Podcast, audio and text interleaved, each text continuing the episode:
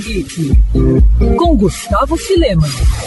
Enquanto a Bienal do Livro era realizada no Rio Centro, um outro evento bem importante do calendário nerd ocorria de forma virtual. Por conta da pandemia, a edição de 2021 da Comic Con Experience foi totalmente virtual, mas quem disse que isso desanimou os fãs e impediu que importantes anúncios fossem feitos nesse que é o maior evento de cultura pop do país e um dos maiores da América Latina. Na CCXP, o público conferiu o primeiro minuto de Turma da Mônica Lições, sequência da adaptação de sucesso dos gibis de Maurício de Souza. O festival ainda contou com uma homenagem à cartunista brasileira Laerte. Já a Paramount revelou o primeiro pôster de Sonic 2 e o lançamento do trailer oficial da sequência do longa sobre o ouriço mais famoso dos games. O evento também promoveu um papo entre os atores William Defoe, Jamie Foxx e Alfred Molina, que vão viver os vilões do filme Homem-Aranha assim volta para casa. Quem também passou para dar um recado foi Jared Leto, que vai viver nas telonas Morbius, vilão do Cabeça de Teia, que terá seu próprio filme em 2022. Pela DC, John Cena apareceu em vídeos respondendo perguntas dos fãs sobre o Pacificador, série spin-off de Esquadrão Suicida que estreia no próximo ano no HBO Max. Outro spin-off lembrado foi o de Game of Thrones,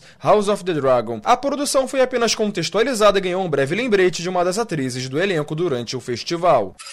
Quer ouvir essa coluna novamente?